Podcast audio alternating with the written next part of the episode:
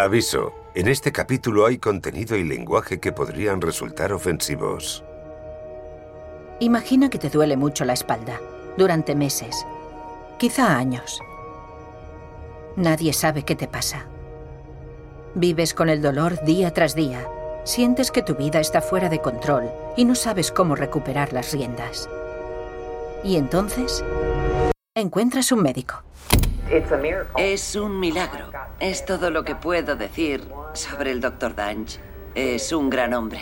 Es el mejor médico al que podrías ir. Confías en él. Y si tienes los problemas que yo tenía, oye, llámalo. Porque te los solucionará.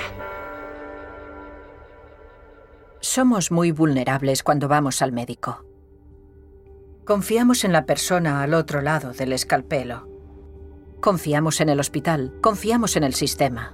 No lo olvidéis, para más información sobre cualquiera de los increíbles médicos que habéis visto en el programa de hoy, visitad la página web ¿Cuál Candance. Es bestdogsnetwork.com, ahí es donde hay que ir. Ahí es donde hay que ir. Vamos a conocer al siguiente. Los pacientes alababan al doctor Christopher Danch. Tenía críticas impresionantes en Health Grades y en su página de Facebook. Afirmaba ser el mejor cirujano de columna del estado de Texas. Te lo puede solucionar. Así que decides operarte. Por favor, cuente hacia atrás desde 10. 10, 9, 8, 7, 6. Cuando te despiertas, sientes muchísimo dolor y notas que las caras a tu alrededor son sombrías. Piensas, madre mía, ¿qué me ha hecho? Resulta que había otra historia sobre el Dr. Dunch. Una historia que no viste, que no pudiste ver. Aún no lo sabes, pero no volverás a caminar. Y tú eres uno de los afortunados.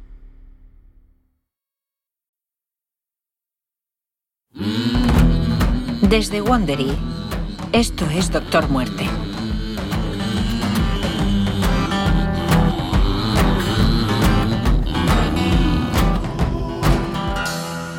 Este es el capítulo 1. Tres días en Dallas. La historia la relató y presentó originalmente Laura Beil, que ha vivido y trabajado en Dallas más de 20 años como periodista especializada en medicina. Marta Estrada os contará la versión en castellano de esta historia. He entrado y salido de muchos hospitales en Dallas. Hay un montón. El Dallas Medical Center está en el norte de la ciudad. Es un hospital comunitario, un edificio aburrido y marrón, de pocos pisos de altura. Lleva décadas en pie con diversos nombres. Y es uno de los muchos hospitales de la zona en los que el doctor Robert Henderson ha trabajado durante sus 40 años de carrera. Es un hombre delgado que está perdiendo el pelo y lleva una barba corta y gris. El 26 de julio de 2012, el doctor Henderson estaba en su casa cuando recibió una llamada del administrador del Dallas Medical Center. Y me llamaron por la tarde, sobre las dos. Tenían una paciente que acababa de salir de una operación y no estaba nada bien. Así que Llegué al hospital al cabo de unos 90 minutos. El doctor Henderson es muy respetado en la comunidad médica de Dallas. Le encanta ser cirujano. Bueno, quería ser médico desde los siete años. Y en la Facultad de Medicina rápidamente se dio cuenta de que le gustaba solucionar los problemas de la gente, sin más. Ver a los pacientes, recibir un diagnóstico correcto, y una operación adecuada. Y luego observar y disfrutar del orgullo de haber mejorado sus dolencias, en muchos casos, de detener el dolor, generalmente, de curarlos. Eso me encantaba. ¿Y le habían llamado alguna vez para ir a corregir la operación de otro cirujano? En toda mi carrera me ha ocurrido en múltiples ocasiones. Pero normalmente son los propios cirujanos los que llaman. Todos los cirujanos podemos meternos en alguna situación de la que no podemos salir. Puede ser que esté fuera de nuestra especialidad. O puede ser... Puedes haber descubierto algo que no estaba ahí en el diagnóstico preoperatorio y que hay que solucionar. O puede ocurrir cualquier accidente. Durante la mayor parte de su carrera, el doctor Henderson se ha concentrado exclusivamente en la espalda Incluso ha ayudado a desarrollar algunas de las técnicas quirúrgicas más comunes en las operaciones actualmente. No era extraño que le pidieran ayuda con casos de columna complicados, pero esta llamada fue diferente. Pero nunca me había llamado la administración para que relevara a otro médico en el cuidado de un paciente.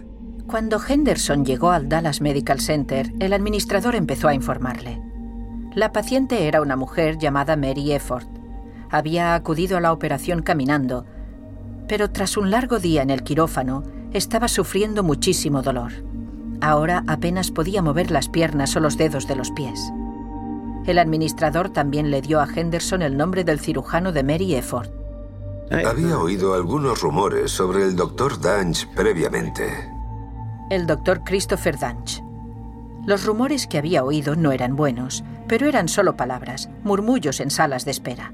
No había prestado mucha atención. Bueno, comparé lo que había pasado con algunos rumores que había oído y me preocupé mucho porque se confirmaban algunas de las cosas que me habían dicho.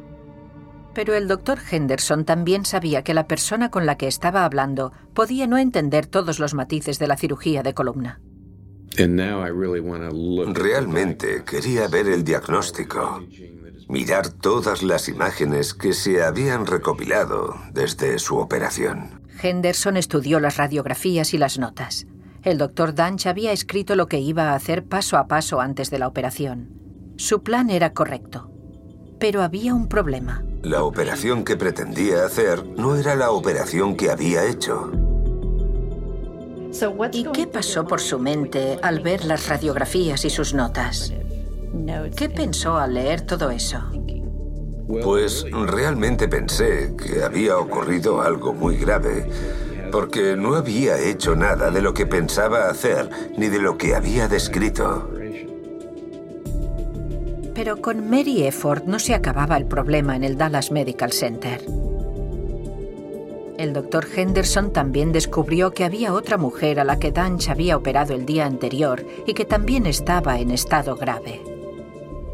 Tan grave, de hecho, que la habían llevado a cuidados intensivos, al mismo tiempo que estaba programado que Danch operara a Mary Efford. Lo hizo mientras una de las pacientes a las que había operado el día anterior se moría y necesitaba cuidados especializados. Era el único neurocirujano y la dejó totalmente abandonada. La otra mujer, la que ya estaba en cuidados intensivos, se llamaba Floella Brown. Floella tenía 64 años. Ella y su marido Joe se habían conocido y se habían enamorado en el instituto. Joe se había jubilado y Floella estaba a punto de jubilarse también. La habían operado del cuello en otra ocasión unos años antes. Los médicos le habían puesto placas de titanio, pero le habían empezado a doler el cuello y el hombro izquierdo. Quería librarse del dolor antes de mudarse con Joe al lago Texoma. El doctor Danch tenía que quitarle un disco de la columna y colocar una pieza para unir dos vértebras. Empezó a operar a primera hora de la mañana del 24 de julio de 2012, un martes.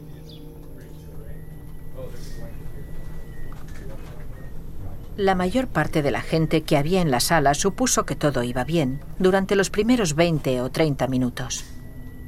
Entonces el doctor Danch empezó a quejarse de que le costaba ver la columna. Decía que había demasiada sangre y que no veía nada. Kyle Kissinger era uno de los enfermeros que había en el quirófano esa mañana. Había trabajado con Danch el día anterior y ya había empezado a dudar de sus virtudes como cirujano. Estaba usando a una instrumentadora de nuestro hospital. No paraba de decirle, aspira más, aspira más, saca toda esa sangre de ahí, no veo nada.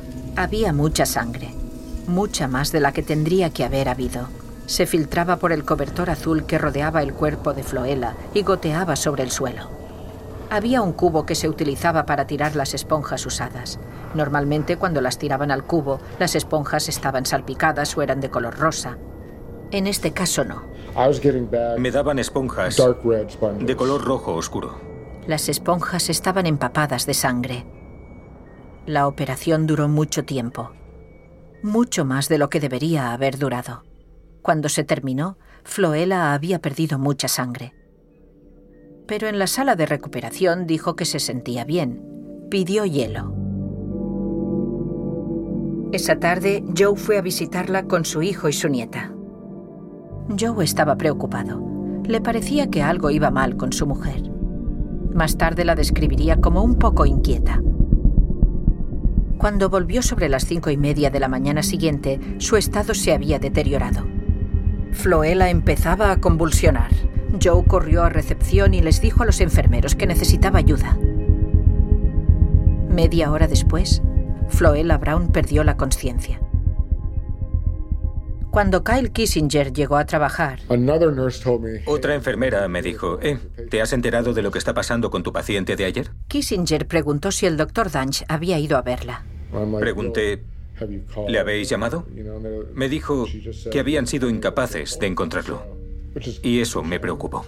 De hecho, el doctor Danch no aparecía por ningún sitio. Tenía que realizar otra operación esa mañana, la de Mary Efford. La operación debía ser a las 7 de la mañana, pero a las 7 no pasó nada.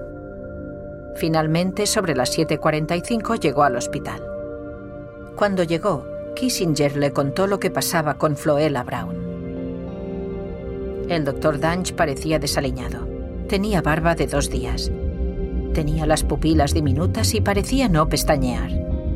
Kissinger habló con la instrumentadora. Me volví hacia Danny y le dije, ¿a ti no te parece que ese tipo ha tomado algo? Y había algo más. Danch tenía un agujero del tamaño de una moneda en la parte de atrás de la bata. Estaba a la altura de las nalgas. No llevaba ropa interior. Por eso me fijé. Le llamó la atención porque había visto ese mismo agujero dos veces. Vi ese agujero el lunes, el martes y el miércoles. Eso solo podía querer decir una cosa. El doctor Danch no se había cambiado de bata en tres días. Kissinger no se lo podía creer. Eso es preocupante, porque los cirujanos ortopédicos y de columna son muy, muy quisquillosos con la esterilización. Con su última paciente en la UCI, a nadie le habría sorprendido que el doctor Danch hubiese decidido retrasar la operación de Mary Efford para atender a Floella. Pero en lugar de eso, empezó la operación.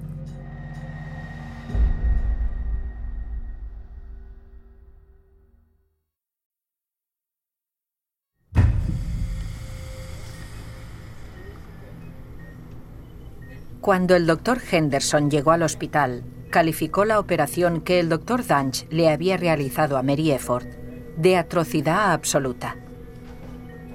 ¿Qué ocurrió? Bueno, desde el principio, Danch parecía distraído. Una hora después de empezar la operación, se volvió hacia el enfermero Kyle Kissinger.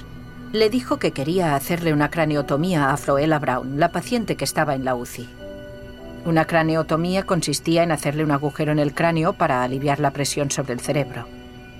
Kissinger le dijo que no era posible, que el hospital no tenía autorización para realizar craneotomías, que ni siquiera tenía el equipo adecuado para realizarlas. Danch le recordó quién estaba al mando. Su reacción fue, tú eres enfermero, yo soy médico, sé lo que hago, puedo hacerlo con cualquier cosa, así que prográmala y punto. Los enfermeros deben seguir las órdenes de los médicos salvo que sea algo que claramente pone la vida del paciente en peligro. En ese momento, nuestro trabajo es cuestionar la decisión. Y yo la cuestioné. Le dije que era imposible que lo consiguiéramos. Danch le dijo a Kissinger que se fuera a buscar a su jefe. Este lo hizo y volvió al quirófano con dos de sus supervisores. Ambos le dijeron a Danch con bastante vehemencia que la respuesta seguía siendo no. En ese momento, se quitó la bata para ir, supongo, a organizar el traslado de la paciente. Danch se marchó dejando la columna de Mary Efford totalmente expuesta sobre la mesa de operaciones. Eso no ocurre nunca. En cualquier operación, se intenta tener al paciente abierto el menor tiempo posible. Un minuto fuera del quirófano es un minuto extra de anestesia. Mientras Danch estaba fuera, el resto del equipo quirúrgico se puso a buscar un tornillo que no encontraban dentro del cuerpo de Mary Efford. El tornillo tenía que fijarse a los huesos de la columna. Pero en las radiografías se veía que no era así. Estaba en algún lugar de los músculos de la espalda, pero no sabían dónde exactamente. Todos estábamos preocupados porque el tornillo no estaba en el hueso. Estaba en los tejidos blandos, en los músculos. No lo puso en el hueso. Danch volvió unos 15 minutos después. Insistió en que el tornillo estaba donde tenía que estar. Fue como si nos dijera que la radiografía estaba mal. Decía que ahí estaba, en el hueso. Y nosotros pensábamos, ¿Cómo puede mentir una radiografía? Es una foto, no es un programa informático que está creando una especie de mapa digital. Es una foto y en tiempo real. La radiógrafa lo miraba sin poder creérselo. Normalmente durante una operación similar a esta tomaba cinco o seis imágenes. En este caso tomó casi 20 porque no le gustaba lo que veía. Finalmente, cuando vio en pantalla que una pieza utilizada en la operación, la jaula, estaba inclinada a un lado, decidió decir, Creo que la jaula no está correctamente colocada. Danch le gruñó. Joder, la he comprobado visualmente, la veo, no tienes que decirme dónde está. Pero llegados a este punto, era evidente que las cosas no iban bien. Ponía un tornillo y lo volvía a sacar continuamente. Taladraba, quitaba. Taladraba, quitaba una y otra vez. Hacia el final de la operación, Danch colocó un tornillo en el coxis de Mary Efford. Lo hizo de un modo tan extraño que nadie en la sala había visto nada igual. Entonces levantó las manos alegremente y dijo, La puedo dejar así. Se va a curar. La operación había terminado. El día después de la operación de Mary Efford, un administrador del hospital le mandó un correo al doctor Danch. Decía, ¿Cómo está su paciente de ayer? Hoy he hecho rondas y me han informado de que puede que la vuelva a operar el lunes. ¿Va todo bien? Sí, todo va bien. La operación será el martes. Pero Mary Efford no estaba nada bien. Había perdido casi un tercio de su sangre durante la operación se despertó de la operación sintiendo un dolor insoportable. Había entrado al hospital por su propio pie. Ahora sus piernas no tenían vida. No podía darse la vuelta en la cama. No podía mover los dedos de los pies. Gemía y lloraba y suplicaba a las enfermeras que le dieran algo, cualquier cosa, para mitigar el dolor. Kyle Kissinger fue a verla. Normalmente vas a ver a tus pacientes. No, nunca, nunca voy a ver a un paciente a su habitación. Como enfermero de quirófano, solo ve a los pacientes antes de la operación. Siempre intento ganarme su confianza. No solo para que estén un poco menos estresados, sino también para que sepan que pueden confiar en mí. Porque estaré allí mientras estén dormidos y me aseguraré de que no les pase nada malo. Sabía que ella necesitaría otra operación y pidió permiso para asistir. Fue porque me sentía culpable. Dejé que le hicieran daño mientras yo estaba allí. Así que sentí la responsabilidad de querer estar allí para arreglar lo que fuera que había salido mal. Estaba muy incómoda y un poco desorientada por los sedantes que le habían dado. Fue entonces cuando el doctor Henderson fue a verla por primera vez. No estaba enfadada ni disgustada. Estaba más bien confundida, decepcionada y deprimida. Estaba agradecida de que hubiera otra persona ocupándose de ella. Me dijo, no quiero volver a ver al doctor Danch en toda mi vida.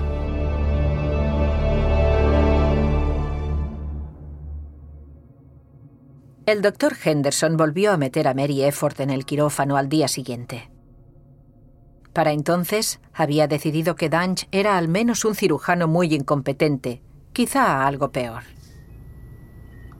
Cuando el doctor Henderson abrió las incisiones recién cerradas de la espalda de Mary Efford, vio por primera vez lo que había hecho el doctor Danch. Encendió una cámara de vídeo. Bien, aquí estamos con Mary Efford, 28 de julio. Sabía que habría una demanda por algún tipo de mala praxis, por lo que había visto en las radiografías y en su examen físico. Así que pensé que sería más fácil comentarlo mientras lo grababa. Bien, déjame coger otro y... Lo primero que vio fue un tornillo que sobresalía. En mitad del conducto vertebral, suelto, estaba fijado con una varilla al tornillo que estaba un nivel por encima, en la parte derecha. El tornillo estaba bien fijado, pero la vara no. De hecho, si tiraba de la vara, se desplazaba hacia afuera. Este es el tornillo S1, que está En el transcurso de la operación encontró más daños, más piezas en lugares en los que no debían estar. Había tres agujeros en los huesos de la columna, donde Danch había intentado insertar tornillos tres veces y había fracasado. Uno de los tornillos pinchaba directamente el conducto vertebral. Ese mismo tornillo había afectado a los nervios que controlaban una pierna y la vejiga. El doctor Henderson retiró fragmentos de hueso. Aparte del S1, también necesita... Lo limpié todo y buscaba la raíz nerviosa y no estaba. Y luego me fijé en el saco dural y vi que supuraba por ahí y que la raíz nerviosa se había amputado, se había retirado, se había extirpado. Quitó la raíz nerviosa para poner el hueso en su lugar. Y ahí no debe de haber ningún hueso. El grupo de nervios que controlaban la pierna había desaparecido. Por eso Mary Effort no podía levantar el pie. Realizó esta operación de una manera tan pobre y tan desastrosa que no consiguió nada más que dañar a la paciente. Henderson se dio cuenta de otra cosa. Danch ni siquiera había operado en el lugar adecuado. Todos estos daños los había causado operando el disco equivocado. Probablemente todos en el quirófano ese día, todo el personal, podría haber hecho un mejor trabajo que el que hizo el doctor Danch. En ese momento, el doctor Henderson supo que la operación era una auténtica chapuza. Pensó que parecía que la persona que había operado sabía lo que había que hacer, pero había hecho todos los pasos mal. Y con el paso de las horas mientras operaba, otra sospecha, más preocupante, empezó a formarse en su mente.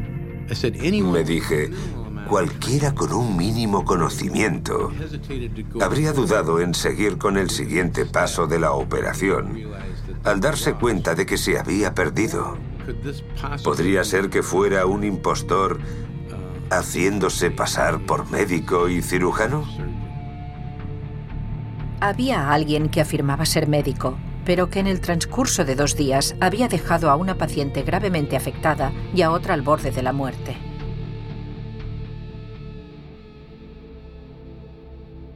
Mientras el doctor Henderson operaba a Mary Efford, la situación de Floella Brown se deterioraba. La habían trasladado a otro hospital, pero no llegó a recuperar la conciencia. El doctor Danch había perforado y bloqueado la principal arteria del cuello con un tornillo mal colocado pronto se dejó de detectar actividad en el cerebro. Días después, la desconectaron de los aparatos que la tenían con vida. Le retiraron el soporte vital.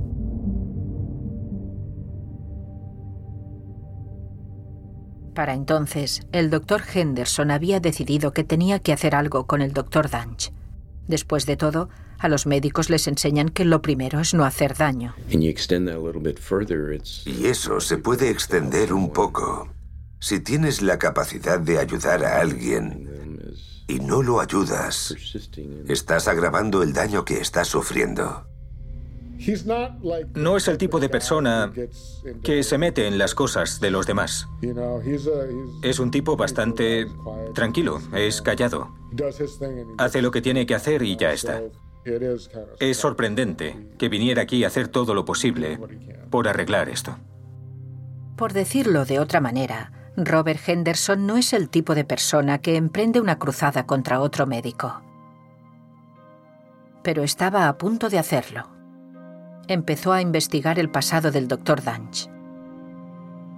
Mientras tanto, los administradores del Dallas Medical Center habían visto lo suficiente para prohibir que el Dr. Danch trabajara en el hospital. No podría volver a operar allí. Pero ese no fue el final de la historia. Nada le impedía ir a otro hospital, y a otro, y a otro. Evitar que un médico deje de operar del todo puede ser agotador y complicado. Hacen falta abogados y cuesta dinero. Los hospitales tienen una manera más fácil de ocuparse de un médico problemático. Dejar que desaparezca.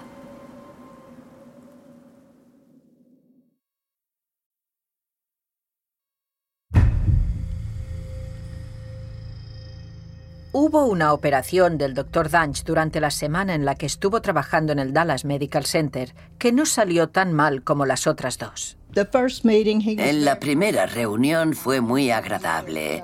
Me dijo que si no me hacían el tratamiento adecuado, él estaría ahí para asegurarse de que las cosas salieran bien.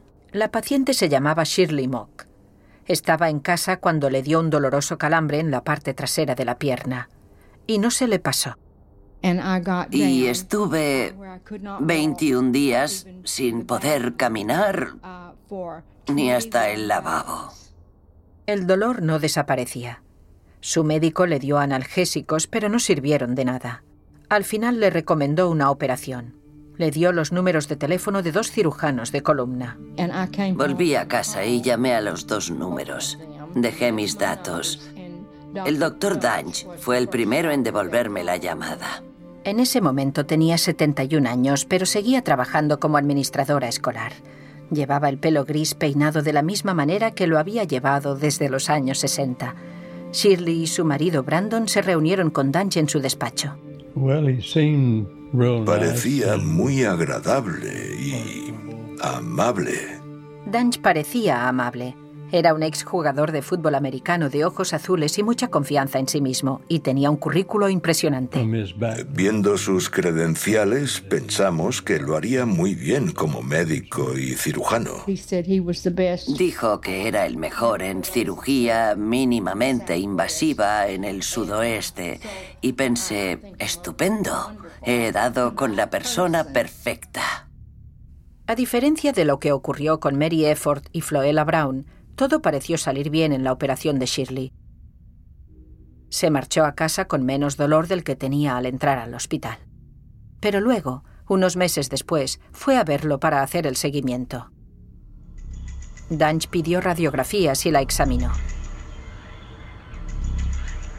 Cuando tuvo las radiografías, Shirley quedó horrorizada.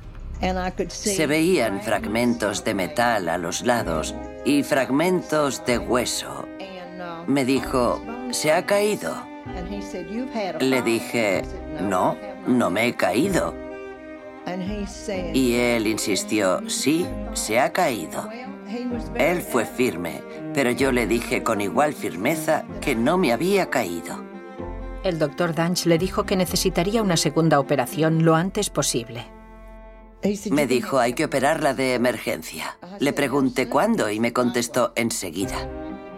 Danch le dijo a Shirley y a su marido que la operarían en otro hospital, en la calle Southampton, en la parte sur, más pobre de Dallas. Le pregunté, Doctor Danch, ¿por qué la envían de un hospital a otro? Y me dijo que en el hospital Southampton tenían el equipo más moderno. Cuando supe que sería en la calle Hampton, en el sur de Dallas, casi me puse histérica. Fuimos hasta allí. Él nos dijo, el hospital no es tan elegante, pero lo importante no son las comodidades. La gente lo compensa. Recibirá los mejores cuidados. Cuando llegamos, vimos que ese sitio se debería haber declarado en ruinas 20 años antes. La operación duró seis horas. El doble que la primera operación. Necesitó una transfusión de sangre. Y cuando despertó... Pensé que me iba a morir.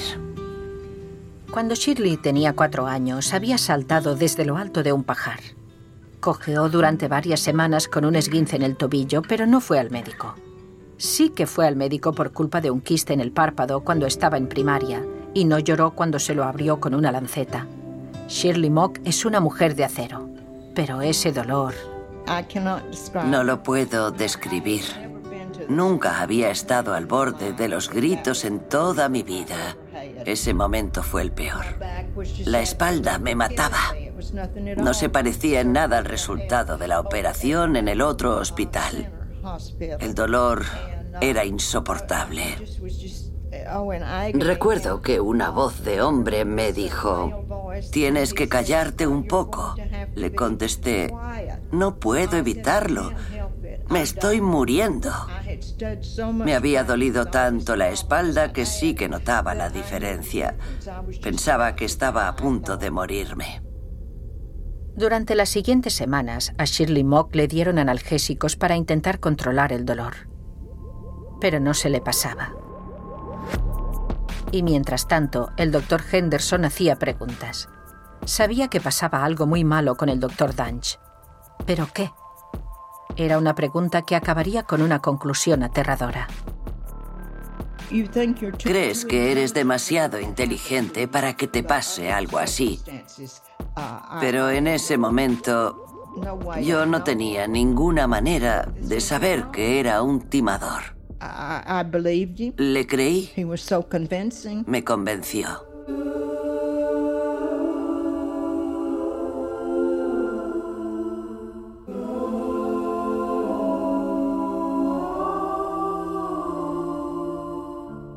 Cuando empecé a investigar esta historia, sabía que era diferente a todo lo que había visto hasta entonces. Pero algunas de las cosas más sorprendentes no tienen que ver directamente con Christopher Dunge. Esta es una historia sobre nuestro sistema de salud, un sistema al que le confiamos la vida. Y si no pudo salvar a sus pacientes, ¿cómo nos salvará a nosotros? Es decir, ¿a quién o qué es lo que protege?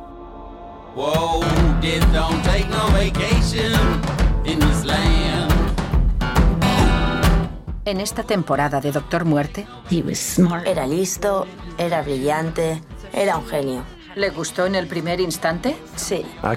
Me enfrenté a él varias veces. ¿Cuál fue su reacción? Dijo que no me metiera en su vida privada. Dar largas, protegerte primero a ti mismo, después al médico y que sea problema de otro. Dicen que es el Doctor Muerte, ¿sabes? Dicen que ese es él. Se ha convertido en eso, pero no es lo que era. No conozco al Doctor Muerte. Yo conozco a Chris Dunch. Desde Wondery, esta es la primera parte de seis de Doctor Muerte, una miniserie de investigación sobre el sistema que no consiguió proteger a 33 pacientes en Dallas. Si nos quieres ayudar a darnos a conocer, por favor, califícanos con cinco estrellas y pídeles a tus amigos que se suscriban. El podcast está disponible en Apple Podcast, Spotify y en las principales apps. Si nos escuchas desde el móvil, toca o desliza la portada de este podcast. Podrás encontrar las notas del capítulo y algunos detalles que se te pueden haber escapado. Y también encontrarás las ofertas de nuestros patrocinadores. Por favor, apoya nuestro programa apoyándolos a ellos. Y gracias. Laura Beil escribió, investigó y presentó Doctor Muerte. La presentadora de esta versión es Marta Estrada. La traducción es de Paula Mariani. El diseño de sonido es de Jeff Smith. El asesor documental es Jonathan Hertz. El productor asociado es Palavi Kotamasu. La producción ejecutiva es de George Lavender, Marshall Lewy y Hernán López para Wandery.